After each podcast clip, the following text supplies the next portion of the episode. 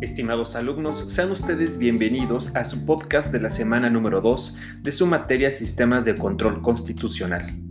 En esta ocasión abarcaremos los temas número 3, Instrumentos protectores de la Constitución y número 4, el Sistema Federal Mexicano. Al respecto, con relación a los instrumentos protectores de la Constitución, establecemos que el concepto genérico de defensa de la Constitución puede escindirse en dos categorías fundamentales, que en la práctica se encuentran estrechamente relacionadas. La primera podemos denominarla de manera convencional como protección de la Constitución. La segunda, que ha tenido consagración institucional en varias cintas fundamentales contemporáneas, comprende las llamadas garantías constitucionales. El primer sector relativo a la protección de la Constitución se integra por todos aquellos factores políticos, económicos, sociales y de técnica jurídica, que han sido canalizados por medios de normas de carácter fundamental e incorporados a los documentos constitucionales con el propósito de limitar el poder y lograr que sus titulares se sometan a los lineamientos establecidos en la propia Carta Fundamental, tanto por lo que respecta a sus atribuciones como también y de manera esencial en cuanto al respeto de los derechos humanos de los gobernados. La segunda categoría está formada por las llamadas garantías constitucionales, pero entendidas como los medios jurídicos de naturaleza predominantemente procesal, que están dirigidos a la reintegración del orden constitucional cuando el mismo ha sido desconocido o violado por los propios órganos de poder, y los instrumentos protectores que mencionamos en el párrafo anterior no han sido suficientes para lograr el respeto y el cumplimiento de las disposiciones constitucionales.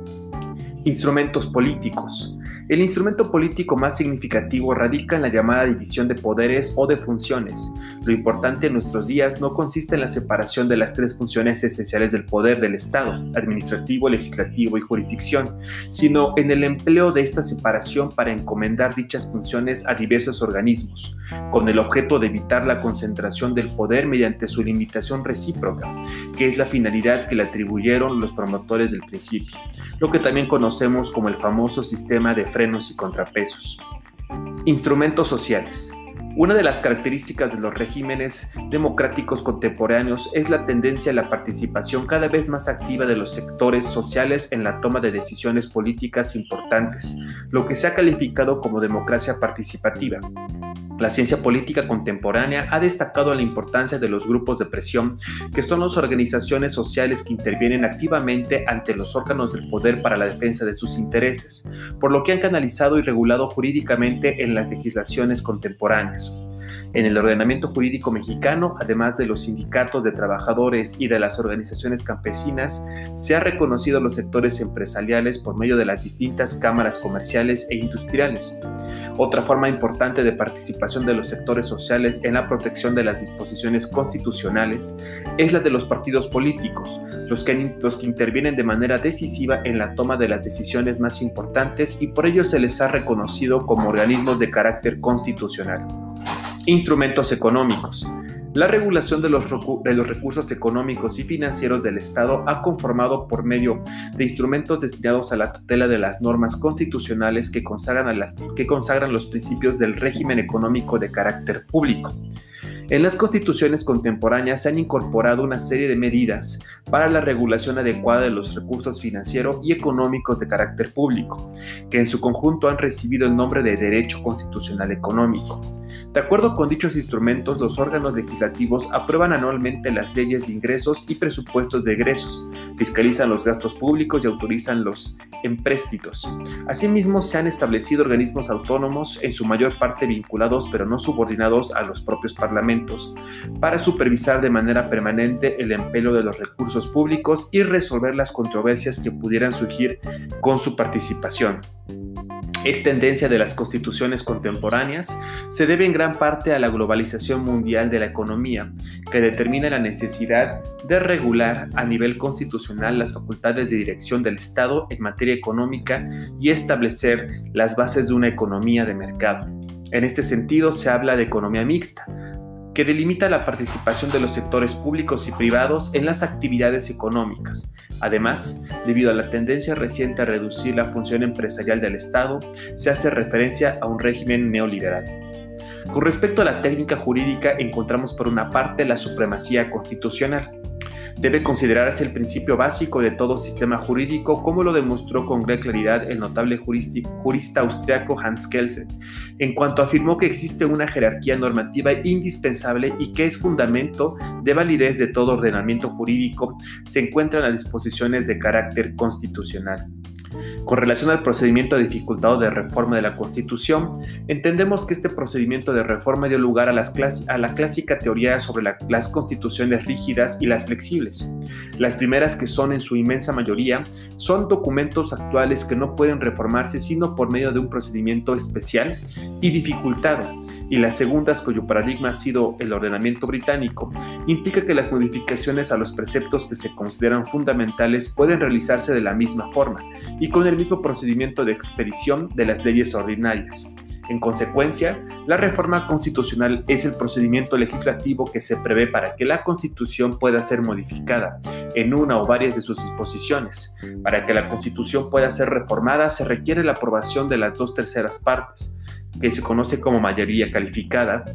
de los integrantes de cada una de las cámaras del Congreso, más la aprobación de la mitad más uno de los congresos estatales. Cumplidos ambos requisitos, el Congreso, cualquiera de sus cámaras o de la Comisión Permanente, emite la declaratoria de reforma constitucional. Ahora bien, con relación al sistema federal mexicano, encontramos que las entidades federativas en el sistema federal mexicano se advierte como el Estado federal es un modelo de organizaciones jurídico-político, donde el poder se encuentra repartido en distintos órdenes de autoridad cuyas facultades se encuentran expresamente enunciadas en la Constitución a favor de los órganos de poder.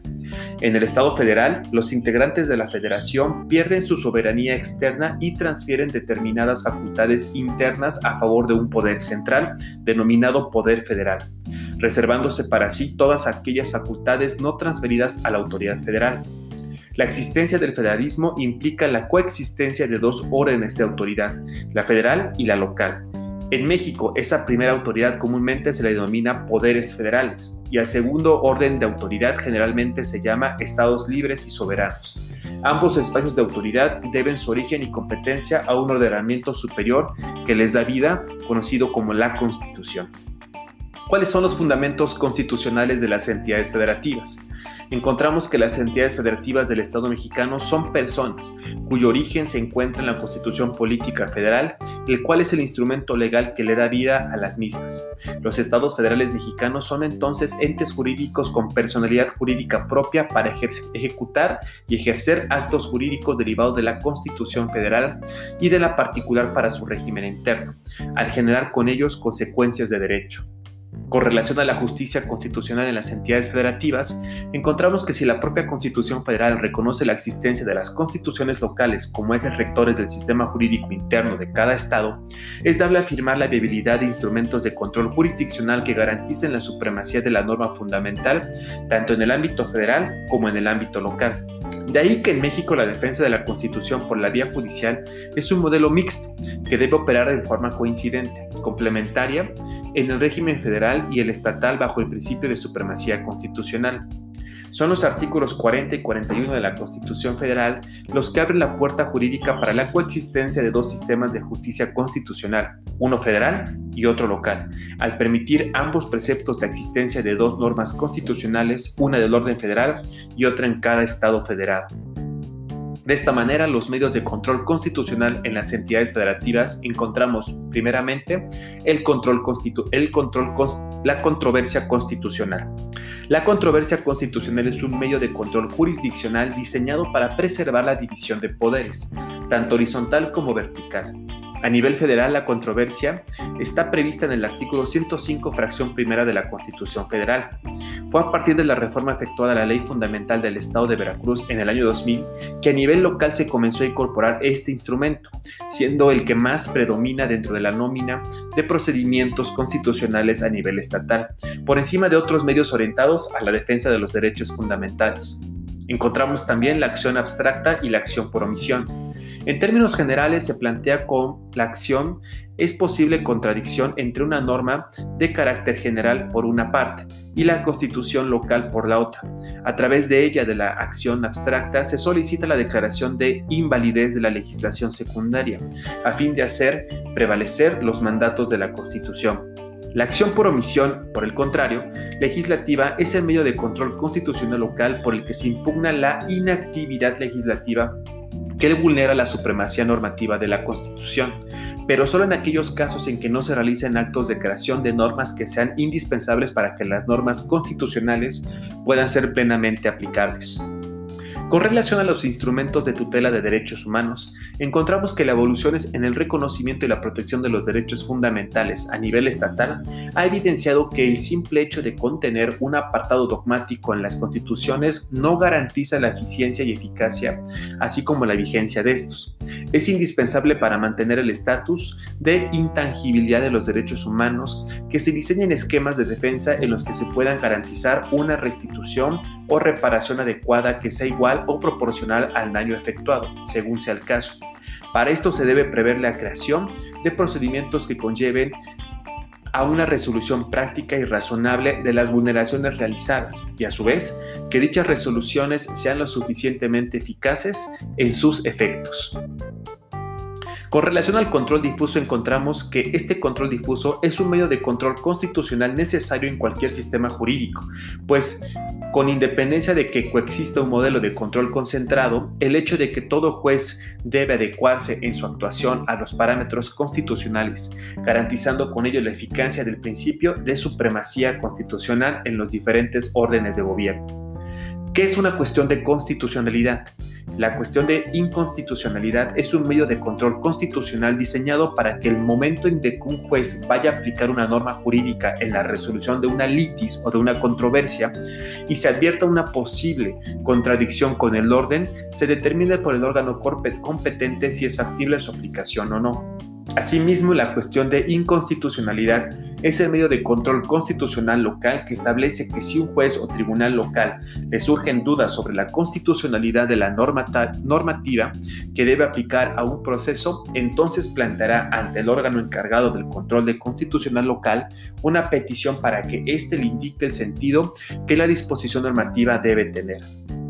Con relación al control previo de la constitucionalidad, encontramos que se trata de un medio indispensable en la conservación del orden constitucional, ya que analiza la constitucionalidad de aquellas disposiciones jurídicas que previo a su promulgación y entrada en vigor posean una presunción de inconstitucionalidad. Su, naturaleza es contener aquel acto para que no produzca efectos negativos en el sistema jurídico por su mera aplicación. De esta forma, el control previo de constitucionalidad, también conocido como preventivo o a priori, es el medio de control constitucional local que se realiza en sede jurisdiccional y que se ejerce sobre una norma jurídica antes de su entrada en vigor. Finalmente, con relación a los medios de control constitucional local, que se referiría como aquellos otros medios adicionales, encontramos con la reforma a la Constitución del Estado de Veracruz del año 2000, se dio inicio con una proliferación cada vez mayor de incorporar a nivel constitucional en los estados mecanismos de control e instrumentos de tutela cuya finalidad es salvaguardar la vigencia y eficacia del orden constitucional. Inicialmente se emuló los medios previstos a nivel federal, pero posteriormente los estados, conforme a su facultad de libre configuración constitucional y legislativa, fueron incluyendo medios de control de naturaleza diversa, con lo cual se vino a enriquecer y fortalecer el marco de defensa constitucional. Hasta aquí los comentarios de la semana número 2. Muchísimas gracias.